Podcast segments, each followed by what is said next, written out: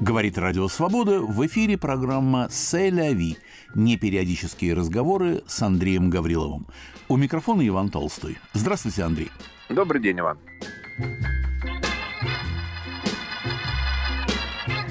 Сегодня мы попробуем, как и в нашей предыдущей программе, подвести кое-какие итоги ушедшего года. С Новым годом, дорогие радиослушатели! С Новым годом! И, как всегда, подчеркнем, что итоги эти не претендуют ни на какой ответственный охват или сбалансированность. Это совершенно субъективный взгляд на культурный пейзаж 22 года и попытки представить себе тот пунктир будущего, который вырисовывается, который виден из 1 января 23 года. Субъективный взгляд, повторяю, двух наблюдателей, двух столиц Москвы и Праги.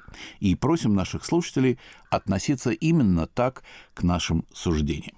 Итак, продолжаем разговор об итогах ушедшего года. С чего начать, Андрей? В прошлой нашей беседе у нас была музыкальная песня. Это песня Сьюзен Вега «Последний поезд из Мариуполя». Песня на английском языке. Существуют ли интересные новые русские песни, которыми порадуем наших слушателей? Ну, давайте скажем немножко по-другому. Существуют ли новые интересные записи? Потому что новая запись – это не обязательно новая песня. Это может быть новое исполнение. Это может быть что-то возрожденное и найденное. А я предлагаю начать этот год и разговор о песнях этого года вот с чего. 2022 год ознаменовался 25-летием выпуска альбома Бориса Гребенщикова «Лилит». Напомню, что это альбом, который он записал в Америке вместе с группой The Band, той самой знаменитой группой The Band, которую приглашал для своих записей и концертов Боб Дилан, и которая представлена, в частности, в великом фильме Мартина Скорсезе «Последний вальс». Группа The Band и БГ, альбом «Лилит» или «Black Moon», он так назывался в американском издании, в свое время произвели фурор. И вот прошла четверть века – в 2022 году в самом конце вышел новый альбом аквариума под названием «Дом всех святых». Я думаю, что многие наши слушатели уже имели возможность с ним ознакомиться. Он вышел на компакт-диске в самом конце года, а до этого он был представлен в сети. А вот Новый год начинается с того, что сейчас в производстве находится новый альбом. Только альбом не аквариума, а лично Бориса Гребенщикова. Альбом, который называется «Песни бардов». Не впервые БГ обращается к чужому музыкальному материалу.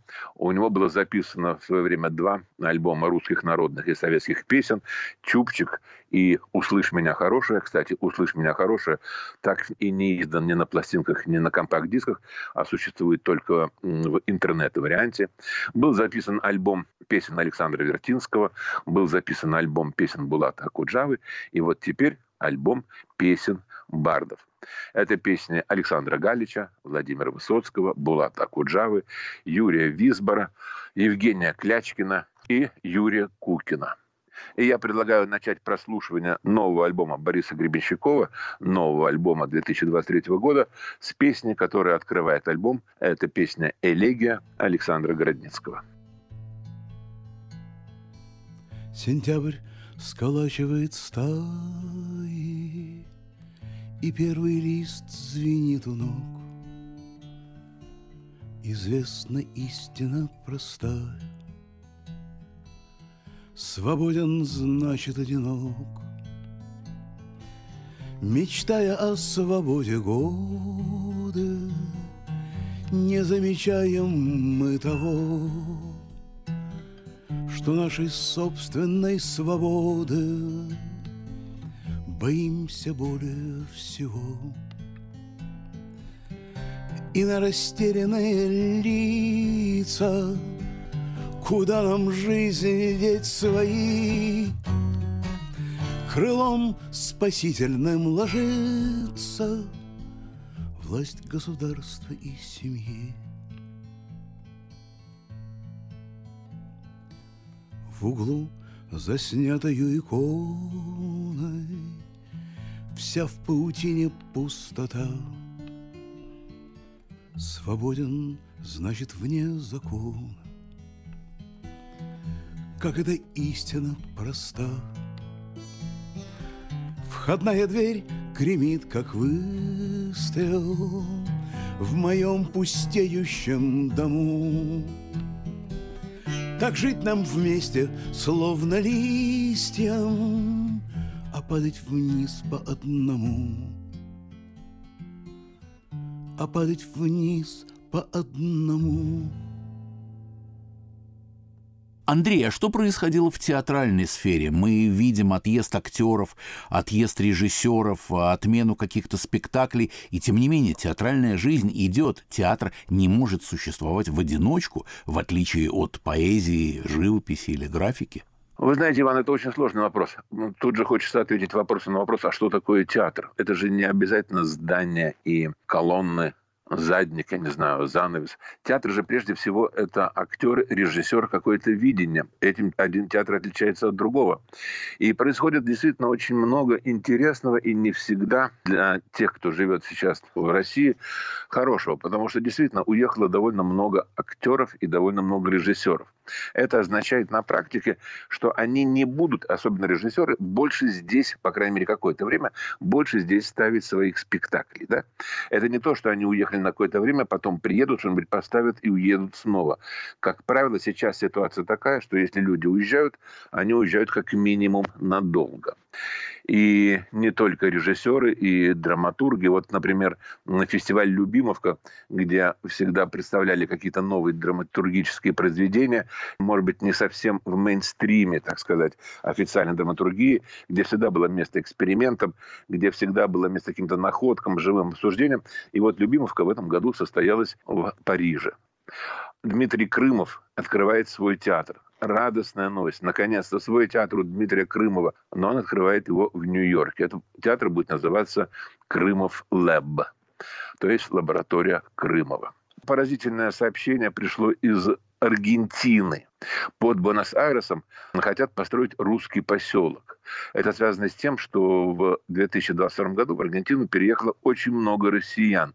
И, как сообщил координатор проекта русского поселка Екатерина Шишкова, уже есть договоренность о выделении земельного участка. И обсуждается идея открыть школу и даже театр. Я не удивлюсь, если скоро мы будем обсуждать новости из аргентинского русского театра. И будет не Рублевка, а Песовка. Но безумно интересно вот какая вещь. Дело все в том, что если раньше, вспомните историю Таганки, уезжал Юрий Любимов, его фамилия снималась с афиш, снималась с программок, а после снимались и сами спектакли. Довольно быстро отъезд режиссера означал отмену спектаклей оставалось такое большое белое пятно. И все. И никто уже не мог познакомиться с творчеством этого режиссера. Да, по книгам, которые еще оставались, по рассказам. Существовали магнитофонные записи, например, спектакли на Таганке, которые каким-то образом попадали в обиход любителей театра. Это все было. Но сам спектакль увидеть было нельзя. Немножечко ситуация изменилась возникло то, что я называю, я понимаю всю условность этого термина, театральным самоиздатом. А именно, неожиданно вдруг в сети, в интернете, в телеграм-каналах, где угодно, стали появляться записи, которые до этого по рукам не ходили. Видеозаписи спектаклей Дмитрия Крымова, Юрия Бутусова, балета Александра Экмана. Все то, что мы можем увидеть на экране наших мониторов или э, телевизоров, у кого как техника подключена, спектакли, которых мы, может быть, больше никогда не увидим живьем. Да, конечно, это не то, что имел в виду режиссер. Я прекрасно понимаю. Я сам не большой поклонник этого направления. Театр – это прежде всего дыхание зала. Это прежде всего шум театральный. Даже когда в самых тихих, самых трагически тихих моментах ты все равно слышишь вот этот театральный шум, ты чувствуешь театральный запах. Ты видишь актеров, которые сегодня может повернуться этим боком, завтра другим. Бесконечная импровизация в самых зарепетированных спектаклях. Вот почему никогда один спектакль не похож на другой. Это то, что делает театр. Но вместе с тем, если его нет в программе, того театра, который мы вот обозначили, с колоннами, с залом и так далее, то то, что сделал режиссер, ты можешь не увидеть никогда. И вдруг выяснилось, что тем не менее можешь. Да, это не книга прекрасном переплете с ляссе и обрезом. Это всего лишь машинописный текст, предположим. Но все равно это передает то, что по-другому ты не можешь нигде ухватить. Есть некоторые спектакли, которые рассчитаны на то, что их будут смотреть на больших экранах. Приглашаются специальные театрально кино, видео режиссеры, приглашаются специальные операторы. Не так вот давно, некоторое время назад, в Москве, да не только в Москве, можно было посмотреть, я сам ходил на Гамлета, где самого Гамлета играет Бенедикт Камбербэтч ныне очень популярный актер. Сразу скажу, что Камбербэтч мне понравился, а спектакль нет. Ты сидишь в большом зале, вроде бы в темном зале, на огромном экране разворачивается театральное действие. Немножечко не то, но тем не менее хоть что-то. Совсем еще вроде бы более не то. Это снятую на видеопленку, зачастую не очень хорошо, зачастую очень хорошо снятую, но тем не менее снятую, как правило, не для того, чтобы ты это смотрел дома. Но ты, тем не менее, практически все спектакли Дмитрия Крымова, последних, по крайней мере, многих лет, ты можешь посмотреть. Ты можешь представить себе, почему этот режиссер считается гордостью современного российского театра. Ну и, наверное, будет скоро гордостью Нью-Йоркского театра ради Бога, слава Богу, что, по крайней мере, его труд не пропадет даром. И вот это новое веяние театр в интернете, театр на э, экране монитора, театр в компьютере, с одной стороны, говорит о том, что театр наш в России переживает очень тяжелые времена, а с другой стороны, все-таки вспоминается эта набившая уже оскомину фраза о том, что рукописи не горят. И выясняется, что не только рукописи не горят, но и спектакли не исчезают. Вот это очень радостное событие. Правда, это радость сквозь слезы смех сквозь слезы, да, как это было еще у Вийона. Я не знаю, что я еще могу сказать вам про театры, кроме того, что будущее наших театров мне представляется ну, не очень радостным, потому что приняты в последнее время некоторые законодательные акты о скрепах, о насильственном удержании традиционных культур и нравственных ценностях, мне представляется, вбивают очередной гвоздь или пытаются вбить очередной гвоздь не только в общекультурную жизнь, но и в театральную жизнь в частности. Еще можно сказать, что во время... Помните, мы с вами говорили в прошлой программе о запретах и ограничениях на публичном чтении литературных текстов, на ограничениях с точки зрения языка. Еще там можно сказать, что что-то слово вырвалось случайно, а уже в театре, когда спектакль прошел несколько раз, такой отмазки не будет. И начнется не только сильная цензура – это меня, кстати, не очень пугает. Меня больше пугает то, что начнется очень сильная самоцензура. Но надо же все-таки удержать коллектив. Надо же все-таки, чтобы не отобрали здание. Ну и так далее, так далее. Мне представляется, что в ближайшие годы, как я уже сказал, ситуация будет мрачноватая. И как я хочу, чтобы я ошибся. Панорама стихов 22 года. Вадим Жук – Декабрь 22 года. Я все сказал, но ком остался в глотке. Я больше не готов, я не готов перебирать в своих стихах, как четки, названия украинских городов. Я думать не могу о катастрофе, что, не дай бог, рванет в течение дня, которая под растворимый кофе разбудит снова строчки у меня. Я перевозбужден и перегружен – не лучше и не хуже мне не стать. Мне дико чувствовать, что никому не нужен, и мне охота засветло в кровать валиться, к стенке серой щетиной, завязывать тяжелым сном глаза поленом, колобашкой, буратиной, не верящий в чужие чудеса, не верящим, что можно стихотворством остановить ликующую смерть, привыкшим жить в ладу с чужим притворством и с ужасом своем бы не сгореть. Мерцалось бы луне, да волку вылось. Ложился под ногами белый путь. И чтобы все забылось, все забылось. Когда-нибудь, когда, когда-нибудь. Свои стихи 22 -го года читал Вадим Жук.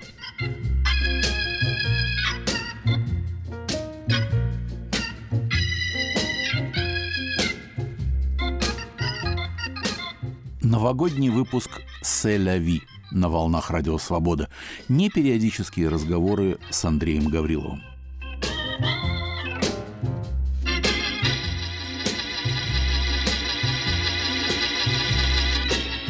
Вот стоя на пороге между двумя 2022 и 2023 годом 1 января мы слушаем песни Бориса Гребенщикова, его интерпретацию известнейших песен, написанных не им и не для него, его взгляд на русскую культуру уходящего и будущего, как я понимаю. Андрей, какая следующая песня? У родителей Бориса Гребенщикова, близкому кругу друзей, был Евгений Клячкин. И он довольно часто приходил в гости в семью Гребенщиковых. И Борис, еще будучи совсем молодым, а может быть даже маленьким, слышал песни Клячкина. И для него они были столь же естественны, как, например, для людей, живших в других городах, песни бардов других городов, которых, может быть, чем-то им были ближе. Я предлагаю послушать на этот раз одну из песен Клячкина на стихи Иосифа Бродского «Роман черта». Новобранцы, новобранцы, новобранцы, Ожидается изысканная драка. Принимайте новоявленного братца, Короля и помазанника из мрака. Вот я снова перед вами одинокой, Беспокойный и участливый уродец, Тот же самый черно-белый длинноногой, Одинокий и рогатый полководец Перед веком, перед веком, перед Богом Перед Господом, глупеющим под старость Перед боем в этом городе убогом. Помолитесь, чтобы что-нибудь осталось Все, что брошено, оставлено, забыто Все, что больше не воротится обратно Возвращается в немыслимую битву в удивительную битву за утраты, Как фонарики, фонарики ручные, Словно лампочки на уличных витринах. Наши страсти, как страдания ночные, Этой плоти и пространства поединок, Так прислушивайся к уличному бою, Возникающему сызново из детства, Это к мертвому торопится живое, Совершается немыслимое бегство. Что-то снова задевается на свете Это рядом раздвигаются кровати Просыпаются солдаты после смерти Просыпаются любовники в объятиях И по новой начинаются младенцы И поют перед рассветом саксофоны И торопятся, торопятся одеться Новобранцы, новобранцы, солдафоны. Как вам нравится ваш новый полководец? Как мне нравится построенный народец, Как мне нравятся покойники и дети, Саксофоны и ударник на рассвете, Потому что в этом городе убогом, Где отправят нас на похороны века, Кроме страха перед дьяволом и Богом, Существует что-то выше человека. Это была песня «Роман с черта» Евгения Клячкина на стихи Иосифа Бродского в исполнении Бориса Гребенщикова с его нового альбома «Песни бардов». Давайте перейдем к разговору о книгах. Есть несколько книжных изданий прошлого 22 года, которые остались у меня в памяти и отложились как очень удачные книжные, так сказать, проекты, книжные построения. Одно из таких исторических, политических и культурных построений – это книга Марка Помара под названием «The Cold War Radio» – «Радио эпохи Холодной войны». Марк Помар – это известный историк и философ, филолог, который жил в Советском Союзе в свое время, затем приезжал и уже в свободную Россию в 90-е и в 2000-е годы. Он большой друг и знаток истории холодной войны, истории радио. Причем и истории Радио Свободы, и Голоса Америки. Он был одним из начальников и там, и там, и много имел связей, и дружеских, и профессиональных, административных, с русскими службами обоих этих институций. Марк Марк Помер написал книгу общего характера с объяснением истоков, которые привели к созданию вот этих двух радио, вещающих на русском языке. Он смог поучаствовать в формировании политики этих радио. Он был э, собеседником многих журналистов, он встречался сам как журналист с известными писателями, с деятелями культуры, он приезжал к Солженицыну с магнитофоном записывать чтение Александром Исаевичем некоторых глав из «Красного колеса», сидел с ним за столом, обедал с его семьей, играл в баскетбол с одним из его сыновей, чем страшно поразил Солженицына. Как такой человек, ученый, историк, один из руководителей «Голоса Америки» играет в баскетбол как мальчишка с подростком. Это было совершенно невероятно э, для Солженицына. Книжка Помора очень важна уже хотя бы тем, что она точна в своих деталях и в своих общих построениях, в своем ракурсе. Это либеральная, свободная, честная книга человека, который пропустил все события через себя, который не был сторонним описателем. Это не журналистская книга, это книга одновременно воспоминания, это книга одновременно и исследования. Это книга и читателя, и автора. Все в одном лице поэтому она ценна, и мне совершенно неудивительно, что книга имела такой успех. Марк Помар получил колоссальную совершенно э, рекламу, у него очень много брали интервью, он выступал, по-моему, во всех возможных программах, в том числе и в программах «Радио Свобода». Мы с Марком Помаром записали пять передач и договорились, что на следующий год, то есть вот уже в наступивший 23-й год, мы продолжим наши разговоры и по попробуем поговорить о причинах, об истоках, на этот раз, ссоры России с Америкой. Кто ссорит Россию с Америкой? Каковы причины? К чему это может привести? в чем кроется взаимное непонимание или непонимание только одной какой-то стороны. Попробуем узнать, что думает Марк Помар по этому поводу. Вторая книга, о которой я хотел бы сказать, написана на французском языке. Вот каждый раз не русские тексты привлекли меня. Это книга профессора Леонида Левака. Он преподает в Торонском университете. Она называется «Культурная история русской эмиграции во Франции. 20-50-е годы». Выпущена на французском языке в Париже издательством «Эрорбэм». И она представляет собой большой научный очерк, дающий взгляд на четверть века изгнания с высоты птичьего полета труд, который освещает главные вопросы, задачи и проблемы иммиграции, литературные, эстетические, мировоззренческие.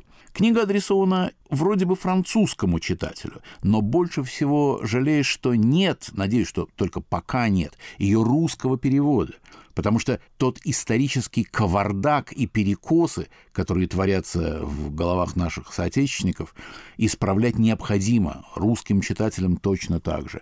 Ну, может быть, вот этот хлынувший поток, эта волна, этот отлив из России огромного количества образованных людей, которые в большой степени знают и французский, что этот поток поспособствует популяризации дополнительной книги Леонида Левака, а я всячески желаю всем, у кого есть возможность к ней приобщиться, познакомиться с этим трудом, потому что он дает вот именно такую big picture.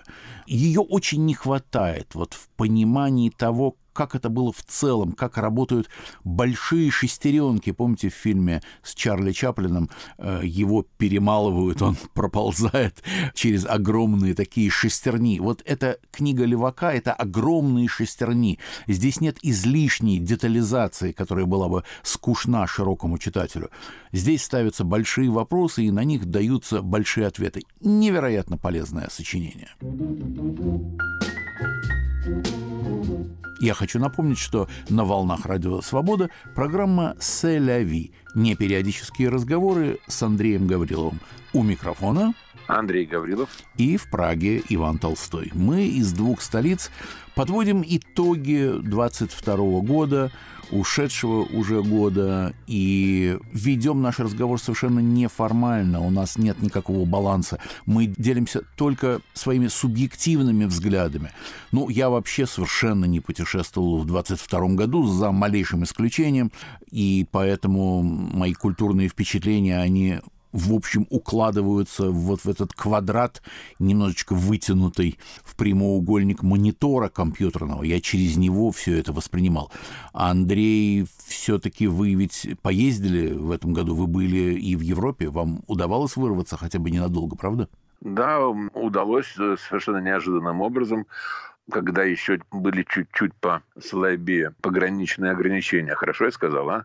Какое выражение? Пограничные ограничения. Ну, все а в упадке. Сели... Русская культура в упадке. Русский язык, как мы видим, теперь тоже в загоне. Просто мы сели в машину и поехали через Питер, через Выборг. И въехали, на удивление, без проблем в Финляндию, где провели неделю примерно. Потом также поехали обратно. Вот эта неделя, она была как даже не столько сама неделя в Финляндии, где мы увидели родственников и друзей, и пообщались, а вот просто сама поездка, она была как один из последних глотков свежего воздуха в том, что касается переездов, потому что после этого Финляндия ужесточила правила, и гарантии, что нам удастся в ближайшее время повторить этот вояж, конечно, никакой нет. Но я хотел бы сказать другое. Вот я слушал, как вы говорите про книги, и подумал, вот как все-таки лучшие и самые главные издания проходят мимо вас, Иван. И мне стало вас так жалко, что я не могу вам не сказать про новое супер издание, которое, если верить интернету, я оттуда почерпнул сведения об этой книге, должно скоро появиться на прилавках магазинов. Ну, слушайте внимательно. В издательстве, не буду называть это издательство, чтобы не делать ему лишней рекламы, выходит роман, его предварительное название на русском языке «Любовь побеждает все», а дальше цитата из официального сообщения. Роман, основанный на культовом произведении Михаила Булгакова «Мастер и Маргарита» и вдохновленный героями из «Звездных войн». Чудо, чудо! Мне, пожалуйста, экземплярчик. Самое смешное, что когда я это прочел, я не мог не подойти к книжной полке, где у меня стоит трехтомник, подаренный мне. Шекспира. Я даже не могу сейчас назвать жанр. Жанр это метис Шекспира и Звездных войн. Это, грубо говоря, события Звездных войн, как если бы они были написаны языком Шекспира. Мне его подарили в свое время Хохмы ради, действительно. Ну, я не буду врать, что я прочел все три тома. Я прочел, дай бог, страниц 20-30 первого тома. Это было безумно смешно.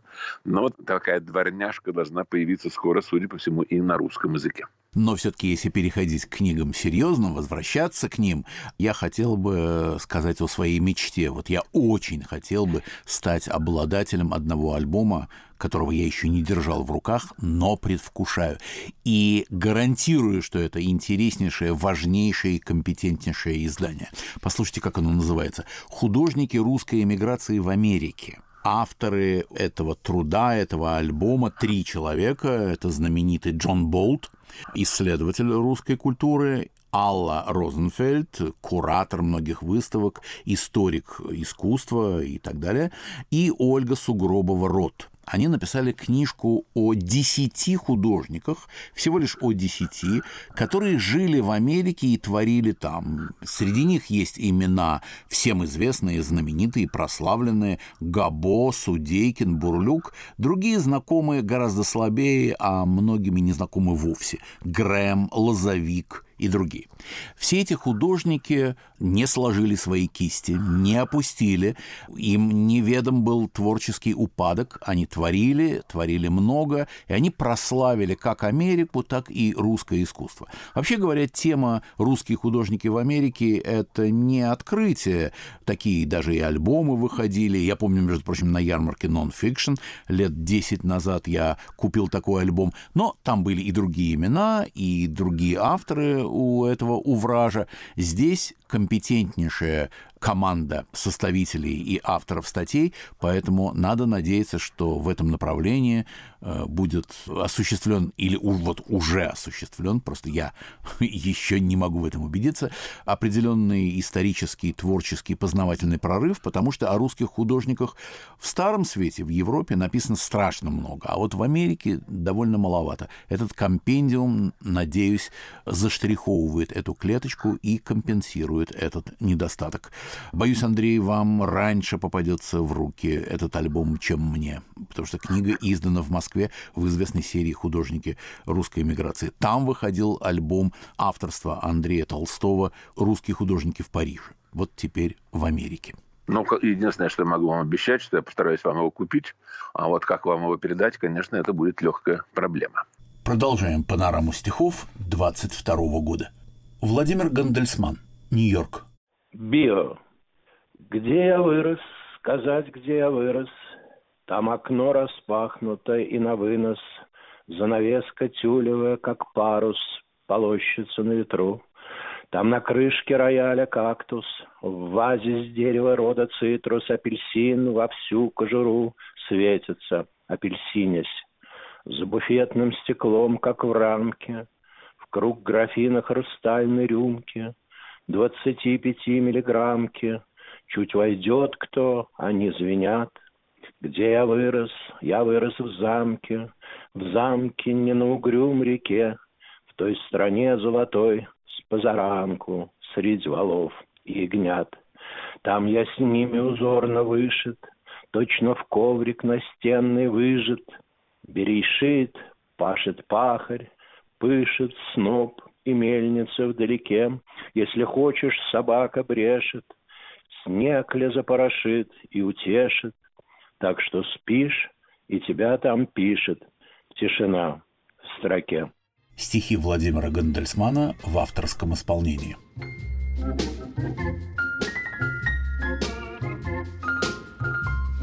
Я хочу напомнить, что на «Волнах Радио Свобода» в программе «Сель-Ави» мы с Андреем Гавриловым говорим об итогах 22 года, уже прошедшего, и о перспективах года 23 о том, на что мы все надеемся.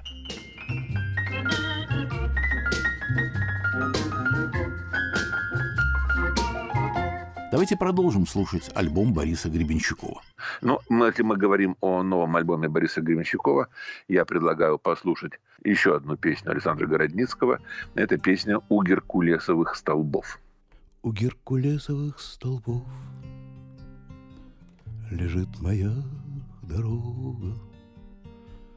У геркулесовых столбов, где плавала Одиссей, меня плакать не спеши, ты подожди немного, и черных платьев не носи, и горьких слез не лей. Еще под парусом тугим. В чужих морях не спим. Еще к тебе я доберусь Не знаю сам, когда. У геркулесовых столбов Дельфины греют спины. И между двух материков Огни несут суда. Еще над темной глубиной Морочит нас тревога Вдали от царства твоего От царства губ и глаз Пускай пока твоя родня Меня не судят строго Пускай на стенке повисит мой запыленный лук. Это была песня «У геркулесовых столбов» Александра Городницкого в исполнении Бориса Гребенщикова, которая то ли есть, то ли нет на новом альбоме. Я оставлю вот такую маленькую загадку для любителей. Когда вы возьмете в руки само издание, вы посмотрите, что я имею в виду. Андрей, вот мы с вами беседуем, обсуждаем уже вторую программу, и я поймал себя на том, что ничего не слышу от вас о важнейшей дате, и как раз от вас-то я должен был бы получить целый полноводный рассказ. Я имею в виду столетие русского джаза. Казалось бы, кто еще, кроме вас, должен был бы об этом рассказать? Столетие русского джаза. Уж не забыли ли вы об этой дате? Вы знаете, я не забыл об этой дате, но даже вы сейчас в разговоре сказали странную, с моей точки зрения, фразу. И, в общем-то, о ней прежде всего, наверное, и нужно говорить. Это не столетие русского джаза. Все мероприятия, юбилей и э, приуроченная к этому делу выставка называются «Столетие российского джаза». И вот у меня больше всего возникает вопросов к организаторам, ко всем, кто был к этому причастен, именно к этой формулировке. Создается впечатление, что даже до 91 года, мы не будем сейчас говорить о том, что было после, но до 91 года джаз был практически всегда и только сконцентрирован на территории Российской Федерации. И как будто никто, ни Трио Ганелина, ни Вадив Мустафа Заде, ни Игорь Хома, ни Татевика Ганесян, никто из них не участвовали в развитии джаза в России. С моей точки зрения, это абсолютная ложь, которая, к сожалению, проявилась и в ряде мероприятий, посвященных этому столетию, и на выставке, которая проходит в Музее музыки. Ну, в свое время это был, назывался просто Музей Глинки в Москве. Да, конечно, джаз на территории СССР и на территории России возник сто лет назад, и этот период очень хорошо на выставке освещен. Прежде всего, я буду говорить о выставке, потому что те концерты, которые проходили под маркой столетия российского джаза, они прошли. Кто их успел услышать или увидеть, они не часто, но попадались в интернете, на YouTube, например. Кто смог посмотреть, замечательно. Кто смог услышать, великолепно. Но если вы не смотрели или не слушали их, то говорить о них ну, совершенно бессмысленно. Конечно, вспоминается великая фраза, да, что говорить о музыке то же самое, что танцевать об архитектуре. Поэтому поговорим о том, что можно до сих пор еще пощупать, как бы, с чем можно ознакомиться. И вот Российский национальный музей музыки представил, как они говорят, уникальный выставочный проект. Джаз, восклицательный знак, 100 восклицательный знак «Россия». Я повторяю, моя главная претензия это к тому, что получилось несколько имперский, с моей точки зрения, взгляд на развитие этой музыки, в том числе и в России, даже что, наверное, было вне желания авторов, вне их стремления. Я уже называл фамилии выдающихся джазменов из других республик Советского Союза, которые, повторяю, с моей точки зрения, оказали огромное влияние на развитие джаза в России. Не упоминать их, не вспоминать о них, по-моему, это не просто преступление. Это, как говорит знаменитая фраза, хуже, чем преступление, это ошибка. Я понимаю, что если выставка подготовлена, как написано в официальном пресс-релизе, при поддержке Министерства культуры Российской Федерации, президента Фонда культурных инициатив, в партнерстве с фондом Игоря Бутмана и так далее, так далее, так далее, то это, конечно, наложило определенные ограничения. Мне жаль, что так получилось. Один из тех, кто поддерживал эту выставку, была фирма «Мелодия». Это, опять-таки, я беру из официального пресс-релиза. Фирма «Мелодия», которая сейчас проводит, в частности, распродажу своего архива грамм-пластинок, которых у него, судя по всему, за эти годы скопилось немало, пластинок еще советского времени. То есть можно было предположить, что или джазовые пластинки, или, по крайней мере, отсканированные обложки их будут представлены намного шире. Для того, чтобы увидеть действительно действительно, если это уникальный выставочный проект, все богатство джаза нашей страны. Ничего подобного нет. Уж не говоря о том, что ни грузинский, ни армянский, ни эстонский, ни литовский, ни украинский джаз не представлены даже теми музыкантами, которые издавались в советское время, очень многие интереснейшие пластинки российских музыкантов, российских мастеров джаза почему-то отсутствуют. На всей выставке представлена одна или две или три пластинки трио Ганелина. Литовское трио Ганелина замечательно. Прекрасно, что они представлены. Я нашел альбом Чекасина, Владимира Чекасина, великого, замечательного музыканта, который официально музыкант литовский. Один альбом. И альбом Лембита Сара Салу, эстонца, который был записан вместе с Леонидом Винскевичем в паре. И на этом все. На этом больше ничего нет. Но это полбеды. Но почему нет представленных альбомов Алексея Кузнецова. Почему представлено много одного, не буду называть фамилии специально, чтобы никого не обидеть, одного музыканта, но такого же по уровню мастерства другого нет, как будто и не было. Никакой политикой здесь пахнуть не может. Я понимаю, политика в том, что кто-то выпечен, да, но полностью игнорировать кого-то другого – это просто полная ерунда. У нас как будто в джазе нет ни Владимира Волкова, ни Алексея Круглова, ни всего нового, хотя какое оно новое, но тем не менее, поколения джазовых музыкантов. Это получилась неполная историческая экскурсия для старшеклассников. И мне очень жаль, потому что, судя по всему, деньги были выделены, судя по всему, силы были потрачены, судя по всему, помещения практически в центре Москвы такого уважаемого музея было выделено но и это все. Да, есть плакаты, есть уникальные плакаты. Безумно интересно посмотреть на плакаты. Сколько можно смотреть на плакаты? Джаз – это прежде всего музыка. Представлены видео, фрагменты и некоторые видеоролики. Гениально, замечательно, что это сделано. Почему так мало? Их много. Ими забит интернет. Я не знаю ответов на эти вопросы. Я очень надеюсь, что те, кто создавал эту выставку, они сделали все, что могли. В таком случае возникает вопрос, почему все-таки им не дали сделать больше.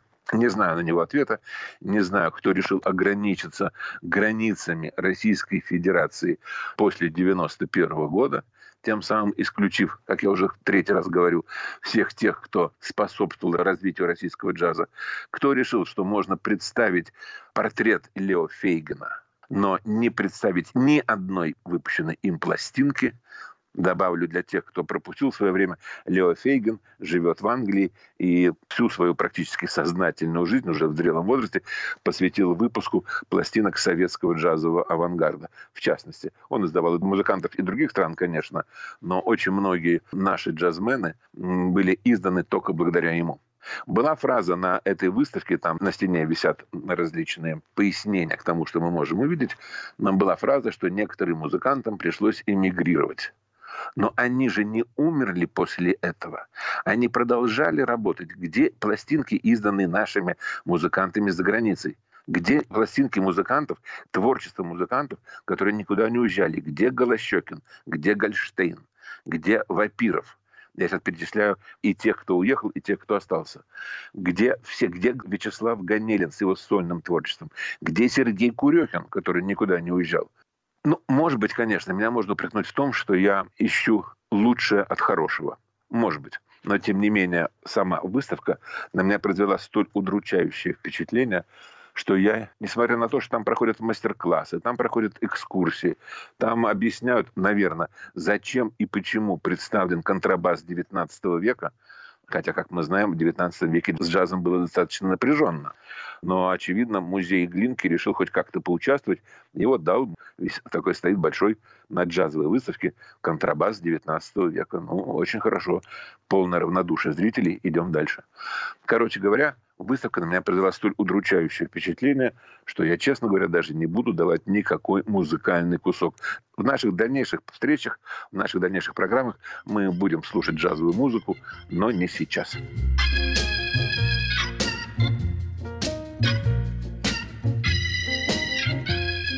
«Селяви» – непериодические разговоры с Андреем Гавриловым.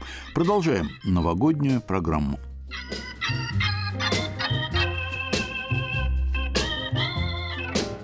Андрей, что-то еще есть любопытное на диске Бориса Гребенщикова, без чего было бы обидно обойтись?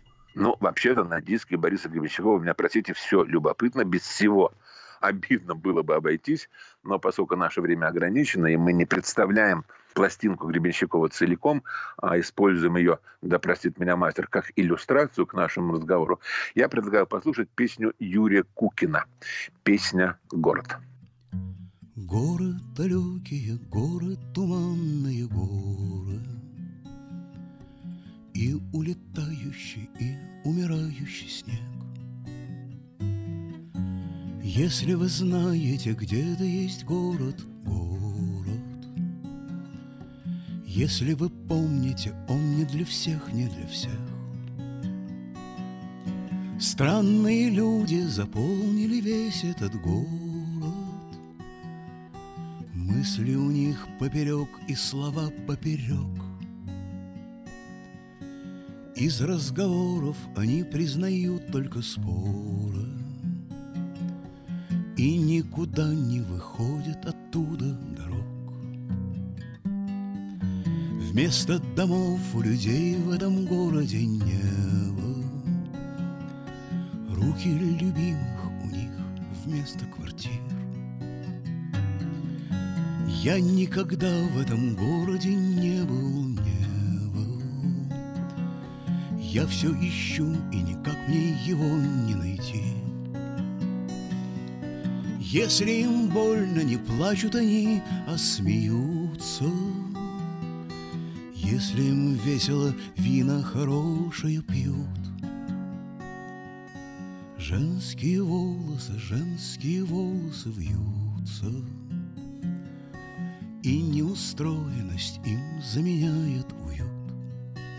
Это была песня Юрия Кукина «Город» в исполнении Бориса Гребенщикова с его нового альбома «Песни бардов». Андрей, а как же важнейшее искусство, как объяснил нам Владимир Ильич, что происходило в мире кино в 22-м с вашей субъективной точки зрения? Но мне кажется, что с моей субъективной точки зрения она немножечко пессимистична, потому что с новыми ограничениями в мире культуры приводит к тому, что очень многие фильмы, как зарубежные, так и наши, будут скажем деликатно, иметь трудности для получения прокатного удостоверения, это я говорю к тому, что хотя практически подавляющее большинство западных фильмов на экранах наших кинотеатров теперь не появятся. И это меня не очень, честно говоря, беспокоит. Ну хорошо, но не посмотрим мы «Аватар 2» в IMAX на гигантском экране с, со стереоизображением. Жалко, но не посмотрим, бог с ним. Мне намного серьезнее кажется проблема в том, что из-за политики, которую проводит Российская Федерация, наши режиссеры, российские режиссеры и российское кино вырваны из мирового кинопроцесса. Фестивали обмены мнениями, встречи, конференции, недели кино той или иной страны, это все становится чем-то из области фантастики. А ведь без этого совершенно невозможно развитие киноискусства. У нас, правда, как вы знаете, у, как еще говорил классик, у советских собственная гордость. И вот Минкульт выделил или выделяет почти 12 миллиардов рублей – на следующие темы для кино. Они получат приоритетную поддержку государства. Темы, среди прочих, такие. Популяризация службы в вооруженных силах России и единение общества вокруг поддержки армии. Сразу хочу сказать, что в Америке, например, Пентагон финансирует съемки фильмов, которые популяризируют службы в вооруженных силах США. Но Пентагон а не государственная программа. И никакого особого единения вокруг поддержки армии там нет. Там другие задачи, там другие приоритеты. Многие фильмы, да, они действительно имеют одного из финансистов Пентагон. Это ни для кого не секрет. Можно сказать, что мы здесь догоняем прогрессивное человечество. Да? Еще тема неоколониальная политика стран англосаксонского мира, деградация Европы, формирование многополярного мира миротворческая миссия России. Россия – современное, стабильное и безопасное государство, предоставляющее возможности для развития и самореализации. Бог с ними, пускай они выделяют деньги на это. Но я боюсь, что выделение денег на эти приоритетные темы для государства означает, что другие независимые киностудии, студии, которые будут интересовать несколько другие темы, а не только, цитата, популяризация героизма и соответственности российских воинов в ходе специальной военной операции, так вот эти фильмы останутся за бортом и не получат той поддержки, без которой снимать кино очень и очень сложно. Какая бы ни была навороченная театральная постановка, и какой бы ни был скромный, независимый фильм, все-таки зачастую кино более затратная вещь, нежели театр, о котором мы с вами говорили. Но это часть киноразговора. Мне кажется, что нельзя ограничиваться только как раньше говорили в советское время, одной шестой земного шара. Дело в том, что названы величайшие фильмы всех времен, как сообщил Британский институт кино.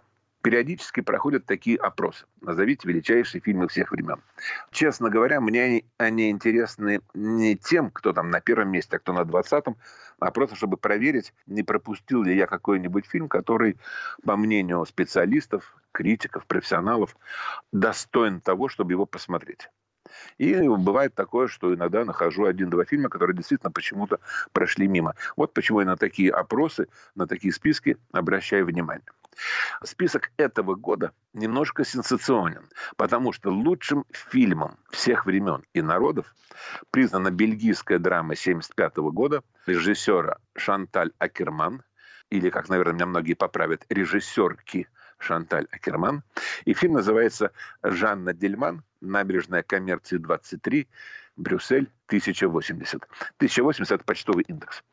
Очень многие критики пишут, что вот комментируя этот список, что вот фильм, надо же, никто его не видел. Совершенно случайно судьба распорядилась так, что я этот фильм видел. Это фильм 75 года, а в 76-м или в 77 году в СССР в Москву прислали фильмы, на, по-моему, на бельгийскую неделю киноискусства. Что-то в этом роде. Среди них был этот фильм. Меня пригласили его переводить. Так что я один из немногих, кто этот фильм видел. И я не знаю, он самый великий, не самый великий, но уже показательно, что сколько прошло лет, я его помню. И не это все равно интересно. Не то, что он обошел и головокружение Хичкока, гражданина Кейна, Орсона Уэллса. Интересно совершенно другое. Мне кажется, что появился несколько новый взгляд на кино – и вот это безумно интересно. Смотрите, в свое время я познакомился с иным взглядом. Это было давно, в глубокое советское время, в очень мрачное советское время, когда в Литве в разговоре с одним из моих друзей я вдруг услышал фразу, что он никогда не празднует 9 мая, поскольку для них это дата порабощения Литвы. С этой фразой можно соглашаться, можно не соглашаться, но я вдруг увидел другой взгляд на нечто привычное. Не так давно замечательная американская актриса Вупи Голдберг, афроамериканка, заявила, что ее не интересует Холокост, поскольку, ну подумаешь, одна группа белых резала другую группу белых. Нам-то что? меня, как и, по-моему, большинство тех, кто комментировал это дело, возмутила ее фраза, но я вдруг увидел другой взгляд, взгляд представителя другой расы, другой культуры на то, что вот э, мы считаем нечто уже фактом истории. И фильм знаменитый феминистский Шанталь Акерман вполне возможно, был признан лучшим фильмом, потому что изменился взгляд на привычное нам киноявление. Я не знаю, фильм, ну, возьмем любой, «Головокружение» Хичкока, «Гражданин Кейн» Орсона Уэллса, то, что я называл, да, одинаково воспринимается мужской и женской аудиторией. Я не знаю ответа на этот вопрос. Как говорил Жванецкий, я никогда не буду женщиной и не узнаю, что они чувствуют. Но я впервые подумал, что, может быть, сидящие зрители в зале, может быть, не всегда сами это осознавая раньше, теперь, наверное, с каждым годом все больше и больше, могут по-разному воспринимать то, что большинство считает чем-то само собой разумеющимся. Поэтому, может быть, критики, программеры, архивисты, киноведы, среди которых как пишут, я никогда не считал этого, но как пишут, большинство составляют мужчины или составляли мужчины, никогда не обращали особого внимания на фильм Жанна Дельман «Набережная коммерция 23. Брюссель 1080». А теперь, когда доля женщин увеличилась, когда феминистское движение набирает, может быть, уже набрало силу, когда мы стали толерантнее к другому взгляду, может быть, именно поэтому теперь этот фильм и обошел столь привычные нам и уважаемые, и восхитительные, с моей точки зрения, и гениальные фильмы, как «Гражданин Кейн» или «Головокружение». Грустное сообщение, которое пришло в конце предыдущего года 11 декабря скончался знаменитый композитор Анджело Бадаламенти, написавший музыку более чем к 70 фильмам и телесериалам. Анджело Бадаламенти, который известен прежде всего своим сотрудничеством с Дэвидом Линчем, и ему выпала прекрасная доля и редкая доля. Есть кинокомпозиторы, которые написали не меньше и которые получили больше наград, но чью музыку мы не всегда, не сразу идентифицируем, вспоминаем или можем опознать. Что касается Анджела Бадаламенти, его тема к э, сериалу «Твин Пикс» вошла как раз в то небольшое число музыкальных кинотем, которые узнаются сразу и безошибочно. Он был большим мастером. Вот я предлагаю, если вы не возражаете, Иван, закончить нашу программу именно мелодии из сериала «Твин Пикс» Анджела Бадаламенти, тема, которая называется «Твин Пикс. Вступление».